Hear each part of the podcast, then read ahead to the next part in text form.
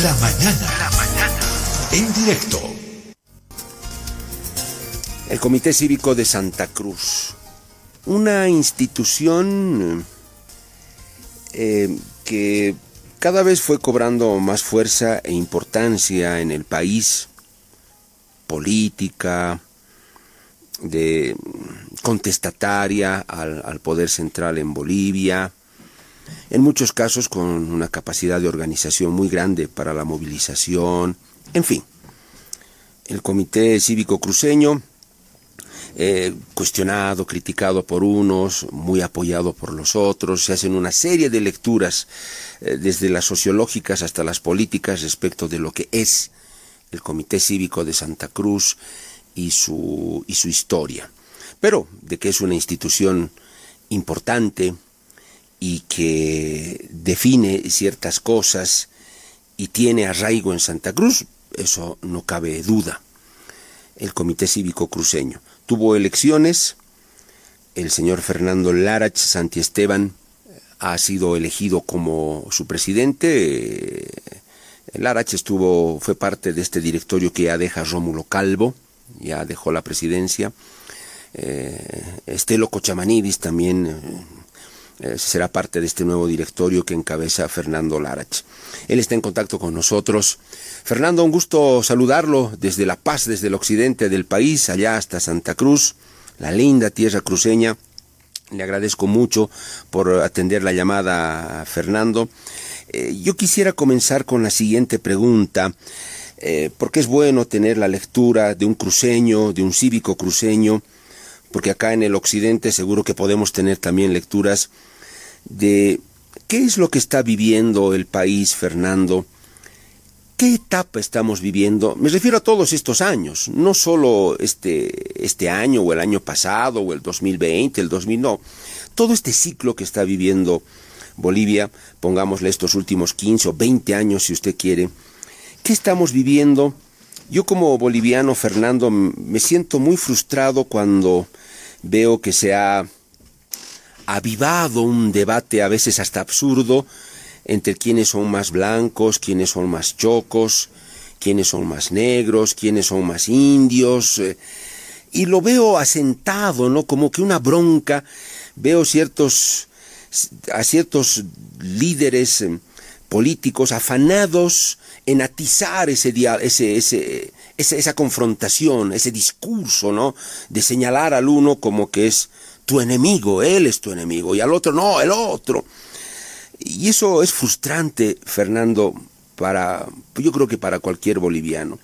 Fernando, ¿usted cómo define este ciclo que está viviendo Bolivia, este tiempo que le toca vivir, le toca vivir a usted como cruceño, ahora como líder cívico, a mí como periodista y así? Eh, ¿Cómo siente a esta Bolivia? ¿En qué tiempo estamos? ¿Cuáles son los caminos al, en el horizonte? Fernando, lo escuchamos atentamente. Bienvenido. Buen día, gracias por la oportunidad de dirigirme a toda la amable audiencia de su medio. A ver, nosotros de un tiempo a esta parte hemos visto cómo el gobierno nacional utiliza un discurso racista, un discurso de odio para dividir a los bolivianos. No hay cosa más baja que caer en este tipo de situaciones para justificar la ineficiencia y la inoperancia de quienes administran el Estado. Hay que decir las cosas como son y en eso no vamos a ser redundantes. Nos da, vergüenza que dividan a los bolivianos cuando lo que nosotros necesitamos es tener certeza, tranquilidad y desarrollo, generarle condiciones al país para que se desarrolle desde, su, las diferentes regiones para los ciudadanos. Yo creo que esa es la apreciación en, resumido y sin vuelta, querido amigo. Eh, Fernando, ¿ustedes sienten que los liderazgos políticos que ha tenido Bolivia no han sabido, no han encontrado la llave que les permita entender lo que es Santa Cruz? Lo que fue antes incluso, Fernando, tuvo que haber un plan Bohan, ¿no? Que, que nos diga a todos, oigan, miren al oriente, allá está la prosperidad, esa tierra es riquísima, tienen que construir una carretera para llegar ahí y vincularse, e ir a producir, a sembrar allá. Tuvo que hacer eso, ¿no? Siempre una mirada desde afuera. Pero en el occidente los liderazgos, bueno, aunque hemos tenido presidentes cruceños, ¿no? Como Hugo Banzer Suárez, eh, bueno, los otros cochabambinos, tarijeños, en fin. Pero en general, estos liderazgos de presidencia, desde el que siempre se han irradiado desde el occidente, Fernando, hasta ahora no han, no han encontrado la fórmula, la fórmula para leer y entender a Santa Cruz. ¿Cómo hay que encontrar esa fórmula, Fernando? Bueno, primero una apreciación histórica. Santa Cruz solo ha tenido tres presidentes en la historia de, Bolivia. Uno en 1800, uno en la primera, eh, el primer periodo del siglo XX y otro eh, en los 70 y luego repitió Hugo Banzer primero como dictador y luego como presidente constitucional. Eh, luego, indudablemente Santa Cruz nunca ha sido, nunca fue considerada como un motor de desarrollo. a partir quizás del plan Bohan y que demoró mucho en aplicarse, muchísimo diría yo, eh, los cruceños hemos tenido la capacidad de generar nuestro propio desarrollo. Eh, de un tiempo a esta parte, reitero, y luego, los diferentes o los últimos gobiernos han buscado dividir al país sobre pretexto de separatistas, sobre pretexto de racistas, sobre pretexto de cualquier otro adjetivo que confronte a Oriente con Occidente. Eh, lo que debemos dejar en claro es que los cruceños somos igual de boliviano que cualquier otro ciudadano del país. Y nos consideramos, nos creemos y amamos a Bolivia como cualquier otro ciudadano del país. Y buscamos el desarrollo no solamente de Santa Cruz, sino que con el desarrollo, con las propuestas de desarrollo cruceñas, buscamos que otros departamentos también eh, se desarrollen. No me gusta a mí hablar o criticar personas porque hay que estar en los zapatos de cada uno para tomar las decisiones que tomaron. Sin embargo, hay acciones que se han realizado de manera indebida y que uno debe tener la capacidad de análisis para poder plantear cambios. En ese sentido, nosotros en el Comité Pro Santa Cruz hemos hecho una propuesta de desarrollo para todo el país, basada en elementos básicos, que son los, el ejercicio de las libertades, el ejercicio de la autodeterminación, que implica la decisión en la administración de los recursos, en la política de desarrollo de las regiones y desde las regiones, reduciendo un aparato estatal y además asignando recursos económicos suficientes para que las regiones puedan tomar esas decisiones. Más allá de los discursos confrontacionales, los discursos de, de división entre Oriente y Occidente que emplea el movimiento del socialismo y que lo viene empleando hace mucho tiempo, desde Santa Cruz nace una propuesta de desarrollo que debe enamorar a todos los bolivianos para que juntos exijamos al gobierno de nacional, al gobierno de turno, estas libertades que creemos son necesarias para generar ese desarrollo. ¿Qué se ha propuesto usted como lo central? ¿Qué quiere dejarle al comité cívico? ¿Qué quiere lograr en esta sugestión, Fernando? Lo escuchamos. Bueno, nosotros tenemos eh, un plan ambicioso que está marcado por tareas eh, realizadas o dejadas por los dos cabildos, los últimos dos cabildos que ha hecho Santa Cruz. El primero, en revisar la relación con, con el Estado boliviano y ahí en el entendido de que no puede ser de que Santa Cruz siga postergada por la desatención del gobierno nacional. Hay que dejar en claro que esa revisión del Estado no implica o no, de ninguna manera sugiere eh, separar Santa Cruz del país. Siempre hablamos en el marco de la unidad del Estado boliviano. Eso para eh, aclarar eh, ciertos dichos de, funcionarios del, gobierno nacional que han insinuado o han dicho claramente de que Santa Cruz estaría buscando separarse. Dejarlo bien en claro, no pretendemos romper la unidad del Estado nacional. Esa relación que debe ser revisada implica revisar la forma de administración del Estado.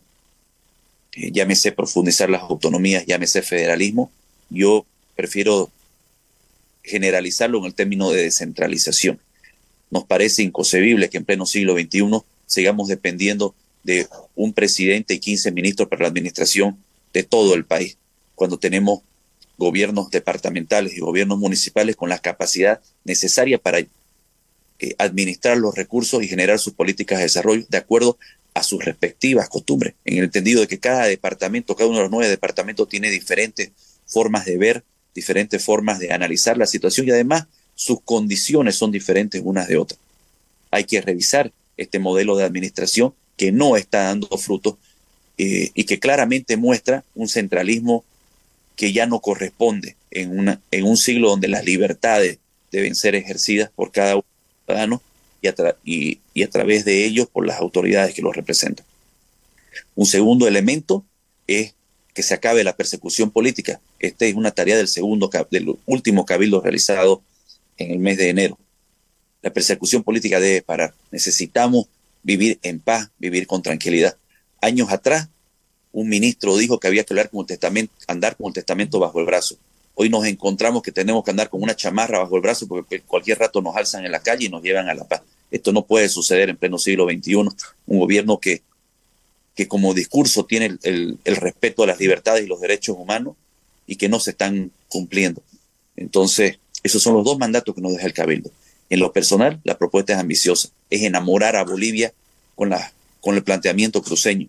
Y empezamos con un pacto fiscal que pueda distribuir los recursos de manera que las entidades territoriales autónomas, gobiernos municipales o y o municipios y además entidades autónomas indígenas puedan desarrollar sus regiones, sus territorios de acuerdo a sus necesidades, a su forma de, de ver eh, los requerimientos de su población, eh, la necesidad de un padrón electoral que el gobierno puede decir y darnos mil discursos, pero es indudable que la percepción ciudadana sobre el padrón electoral es negativa y tampoco es que cueste una barbaridad de recursos eh, elaborar o gestionar un nuevo padrón electoral que por lo menos al pueblo boliviano le dé las garantías o la tranquilidad de que su voto no va a ser estafado, robado o mal utilizado en las próximas elecciones. Reitero, el tema de la persecución política con una reforma judicial que le dé desde la selección de, las autoridades que deben ser elegidas por el, por el voto popular según manda la Constitución, la asignación de los recursos económicos necesarios para que funcione este órgano a cabalidad, este, que no veamos intromisión del Poder Ejecutivo o del partido de gobierno dentro de las decisiones. Recientemente acá en Santa Cruz, un, dirigente del partido de gobierno eh, haciendo escándalos en estado de ebriedad, chocando varios vehículos, intentando darse a la fuga, con mandamiento de libertad, con antecedentes de haber atropellado a una menor de edad y todavía tiene su licencia con vigencia. Ese tipo de situaciones, por graficar eh, una reciente nada más, eh, denota una injerencia clara del Poder Ejecutivo, del partido de gobierno dentro del aparato judicial. No vamos a mencionar el juicio mal llevado contra la expresidenta, eh, el juicio, el proceso mal llevado contra el gobernador de Santa Cruz, contra el cívico Marco Pumari, contra ex ministro de Estado, en muchos, ah, y muchas otras personas, ciento ochenta y tantos presos políticos que tiene este, creo yo, entre los objetivos más importantes. Y reitero, una agenda ambiciosa, seguramente, estoy seguro que sí, pero también soy un, estoy seguro de que la gente que sueña es la que llega a, alcanzar objetivos y bueno, y si no nos da el tiempo, porque el periodo en el Comité Pro Santa Cruz es muy corto, estoy seguro que sentamos la base para cambiar Bolivia, pero en el marco de la unidad de todos los bolivianos. Eh, Fernando, acudo a la, primera fuente, a la fuente de primera mano, eh, para salir de todas mis dudas. Fernando, su apellido, eh, Larach, ¿se pronuncia Larach o Larach? Segunda manera, Larach. Ah, Larach, perfecto, no es Larach, entonces Larach, ahora sí me queda claro. Fernando, a partir de lo que usted acaba de señalar, ¿cree que Santa Cruz va a ser un protagonista de primera línea en lo que van a ser las elecciones judiciales. O sea, ¿a qué me refiero? A exigir el cambio de la modalidad en la que se preseleccionen a los candidatos, porque por ahí no alcanzamos a hacer otro cambio más profundo, pero sí eh, hay muchas voces que dicen no, ya, ya no puede ser la Asamblea Legislativa la que únicamente haga esa preselección, porque allá hay demasiado manoseo político e interés. Hay que buscar otro mecanismo.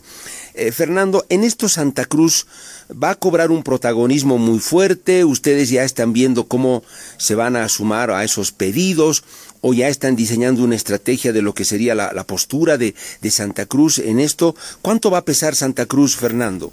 Mire, nosotros no sé cuánto iremos a pesar, si nos darán el protagonismo necesario. Lo cierto es de que los antecedentes muestran que la, el proceso de selección empleado en la Asamblea Legislativa no es el correcto. Hay denuncias, han habido denuncias, los antecedentes así lo muestran, de favoritismo, de discriminación, eh, de ignorar la meritocracia y otras situaciones que no son propias para tener garantías. Y no voy a referirme ni bien o mal de quienes hoy eh, todavía ejercen funciones dentro del aparato judicial, pero el proceso definitivamente deja mucho que desear y no es el correcto. Entonces, eh, por ello es que el Comité Pro Santa Cruz además ha decidido coadyuvar en, la, en, en este proceso de reforma judicial que hoy está en recolección de firmas y, bueno, creemos que es necesario el cambio en la justicia y seguramente conversaremos con los entendidos en el tema para poder seguir coadyuvando eh, y, lograr cambiar lo que hoy está mal. Eh, Fernando, la aprehensión de Luis Fernando Camacho, el gobernador de Santa Cruz, fue algo muy sorprendente para todo el país. La verdad es que había mucha gente, Fernando, que decía que era algo que el gobierno no se iba a atrever a hacer, por lo que podía desatar en Santa Cruz. Y muchos apostaban y decían, no, imposible, el gobierno en ningún momento no se va a atrever a tocar a, Camacho, como no se atrevió el gobierno de Evo Morales, por ejemplo, a tocar al señor Rubén Costas. Entonces era algo que lo daban por descartado y cuando se dio, bueno, pues fue un impacto para el país. Eh, Fernando, en términos de autocrítica, hay lecturas que también señalan que tal vez el comité cívico no hizo buenos cálculos en la medida de presión por el censo que dilató mucho el paro, que pudo haberlo cerrado antes con el gobierno. ¿A qué quiero llegar? Que al haber sido una medida tan dilatada, Fernando, que obviamente desgastó a la población, su actividad económica, en fin, el gobierno parece haber visto un momento propicio de ese desgaste del que salía Santa Cruz para ejecutar una medida de esa magnitud, llevarse al gobernador de, Santa Cruz. Y parece que les resultó. Eh, Fernando, ¿hubo un mal cálculo en, el balance que ustedes han hecho ya sobre el paro de, eh, por el censo? ¿Se pudo haberlo solucionado de otra manera? ¿Hubo cosas que se las podía haber hecho mejor? Usted en lo personal, ¿qué considera Fernando? Bueno, nosotros iniciamos una lucha para que el censo se realice el año 2023 con el fin de obtener los resultados lo más pronto posible y que estos sean aplicados eh, antes de las elecciones de 2025. Eh, evidentemente, quizás pudo haberse resuelto el problema mucho tiempo antes de lo que eh, del tiempo que al final se dio, pero indudablemente hubieron actores nacionales que impedían que esta, que esta situación se resuelva y e, ellos tendrán que rendir cuentas o deberían haber rendido cuentas al presidente por ello. Evidente también, evidentemente ese desgaste eh, que se ocasionó al pueblo cruceño podría haber, puede considerarse como una lectura de oportunidad del gobierno nacional para secuestrar al gobernador de Santa Cruz y luego aprenderlo en Chonchocoro. Eh, sin embargo, eh, responsabilizar al Comité Pro Santa Cruz de las acciones que se realicen o que se realizan en pro de la liberación del gobernador me parece que no es lo adecuado. Lo que debe haber es una conjunción de la institucionalidad civil más la institucionalidad política para realizar todas las gestiones legales que tengan eh, en el marco de la constitución que nos franquea la ley para lograr aquello. Pero, reitero, lo más importante acá y que estamos convencidos que puede lograr la liberación no solo del gobernador de Santa Cruz, sino de los otros 180 y tantos presos políticos que existen, es una reforma judicial que nos dé un órgano transparente y que imparta justicia con igualdad, con equidad y con total transparencia. Fernando, me queda un minutito, le voy a pedir brevedad, pero me interesa conocer su criterio sobre esto. Una candidatura para 2025 de la oposición. Aparentemente Luis Arce Catacora y Evo Morales ya comenzaron sus campañas de cara al 2025. ¿Usted cómo la ve a la oposición? Muchos dicen perdida, extraviada, sin liderazgos. Fernando, ¿cómo la ve? Yo creo que el último cabildo nos da un mandato también en relación a la, a la clase política.